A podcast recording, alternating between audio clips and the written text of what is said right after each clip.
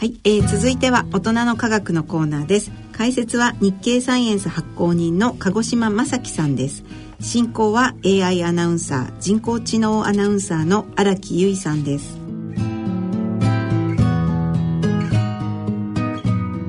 ご機嫌いかがでしょうか？AI アナウンサーの荒木由衣です。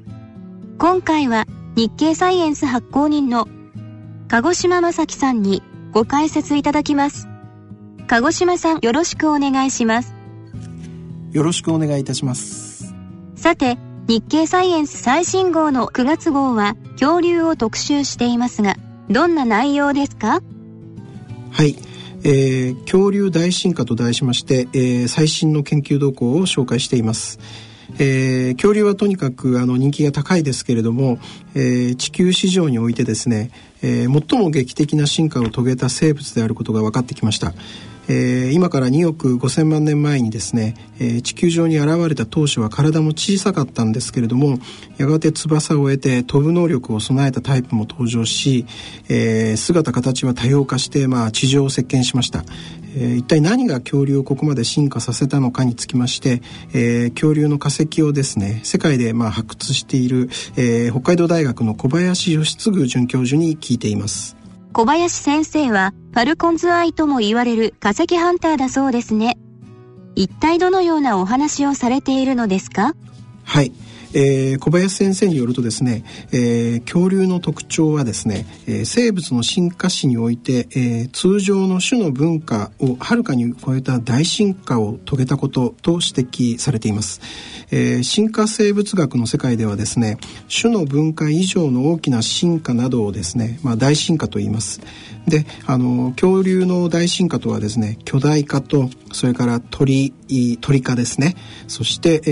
ー、多様化のこの3つだそうですで恐竜のあるタイプはもう体長が30メートルに達したものもいますし、えー、あるタイプは空を飛ぶ能力も獲得しまして、まあ、現在の鳥鳥類へとつながりました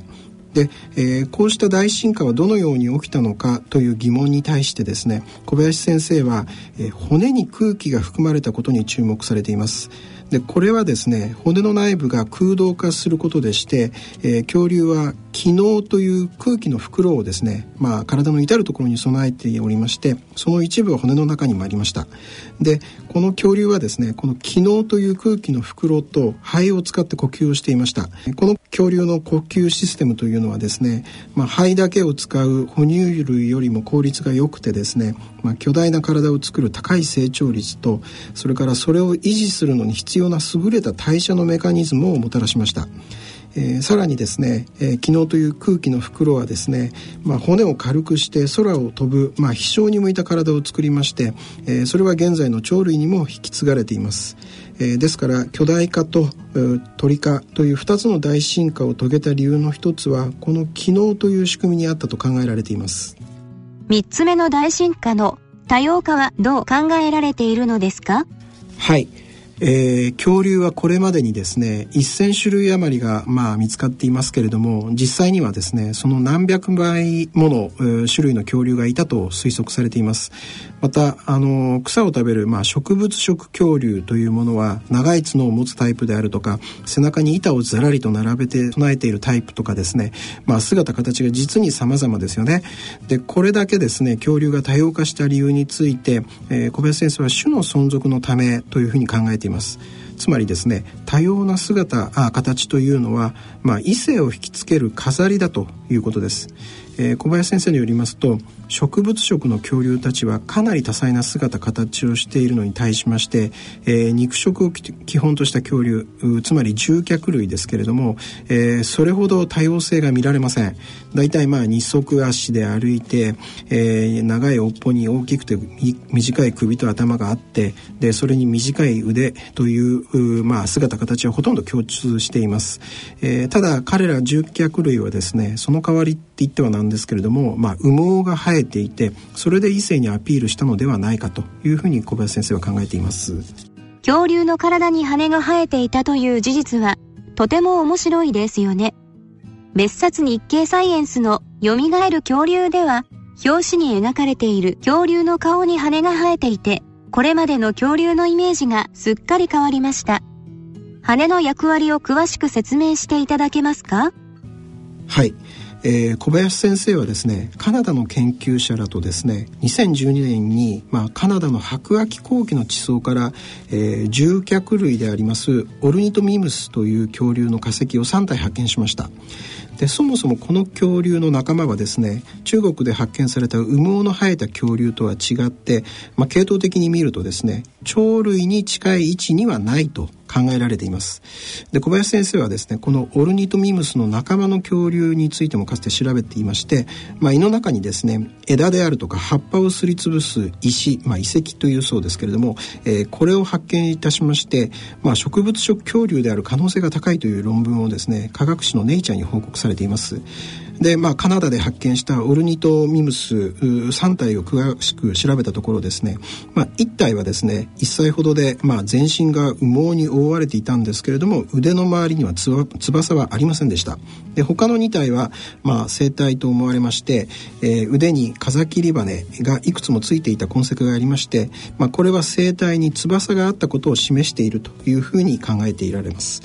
でここでまあ羽毛と翼の起源をですね説明する説を考えてみますと、まあ、いろんな説があるんですが大きく分けますと、まあ、1つ目がですね空を飛ぶため説。それから2つ目が走る時の体のバランスを取るため説。それからまあ3つ目がですね体温調節や繁殖のため説といった、まあ、理由が考えられています。でオルニトミムスに戻りますと、まあ、小林先生はオルニトミムスの特徴は、まあ、とにかく飛ばないことから一つ目の空を飛ぶため説。これは考えられないと。それから2つ目の走る時の体のバランスを取るため説これについても、まあ、現在の鳥鳥類はですね生まれて数週で翼を持つのに、まあ、ウルニトミムスの幼,、えー、幼体子供にはですね翼がないことからこれもありえないと。えー、そうしたことからですね、まあ、小林先生が考える一番可能性が高いのは、まあ、3つ目の体温調節や繁殖のためで、まあ、生体が持つ風切り羽というのはむしろ異性に対するディスプレイとして使われていたのではないかというふうに推測しています。なるほど。恐竜はどのようなプロセスで現在の鳥に進化していったのでしょうか？はい。えー、鳥がですね恐竜の生き残りの子孫であるということは定説になっていますけれども発端は1861年に発表された、えー、始祖鳥の化石で、えー、その後1970年代頃から鳥類の、まあ、恐竜起源説が次第に受け入れられるようになりました。でその流れを加速したのが、えー、1996年以降、まあ、中国から、えー、羽毛恐竜が立て続けに発見されたという報告がありました。で現在の鳥類というのは獣脚類に属するコエルロサウルス類という小型の恐竜から進化したと考えられています。まあ、およそ6600万年前に絶滅したと思われた恐竜はですね、鳥類となって生き残って、まあ、今なお、まあ、1万種もの多様な生物群として存在しているわけです。ただ現在の鳥が恐竜たちが繁栄したあの時代に生きていたわけではありません。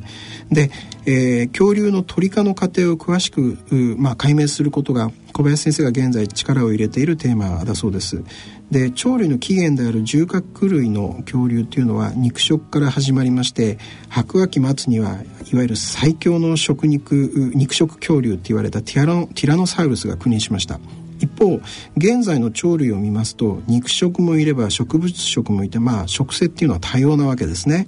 でこの食性の進化は謎の一つで、えー、鳥に進化した恐竜は肉食かそれとも植物食かなどといったことが議論されています。でこれまでのところですね、まあ、獣脚類の恐竜には肉食系のタイプがいたことも分かっていますしそれから植物系のタイプもいたとする報告もあります。さらに小林先生らはですね2013年にモンゴルのゴビ砂漠で獣脚類恐竜の集団営装置を発見しまして、えー、これを調べ、えー、詳しく調べたところですねどうも卵の見守りをしていたと考えられるそうです、まあ、要するに丁寧な子育てをしていたと思われてそれは生存率の、まあ、向上につながりますから、まあ、恐竜が絶滅した後に鳥類が生き残ったのはもしかしたらこうした子育て行動もルーツにあるのかもしれないというふうに考えています。そうすると鳥の起源が肉食恐竜なのか植物食恐竜なのかは結論が出ていないわけですね。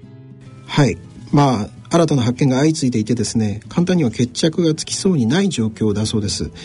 現在の鳥類鳥の特徴のうちですね、まあ、二足歩行だとか骨に空気を含むこととか機能のシステムを持ってるとかそれから羽毛とか翼があるといったこういった特徴はですねいわゆる飛べない恐竜の時代に身につけた特徴だそうです。まあ、こうしたことから小林先生はですね鳥は恐竜ですと鳥の唐揚げを食べたら恐竜を食べたと言ってもいいし小鳥を飼っているのなら恐竜をペットにしていると言ってもいいでしょうというふうにおっしゃっています。まあ、9月号のあの特集恐竜大進化ではですね他にもイギリスの研究者が、まあ、現在議論が白熱しています恐竜の進化系統について執筆しているほか、えー、小林先生が関わっていて全身の骨格が日本で初めて見つかった北海道の向川流に関する記事も紹介しています9月号の日経サイエンスは内容が盛りだくさんですね。ありがとうございました。さて次の10月号はどのような内容を予定していますか？はい、えー、大きな謎であります。初期宇宙に存在した巨大ブラックホールがいかにして形成されたかについて迫るほか、えー、感染症の新たな脅威に関する特別リポートなどを予定しています。日経サイエンス10月号は8月25日の発売予定ですありがとうございました、はい、鹿児島さんどうもありがとうございました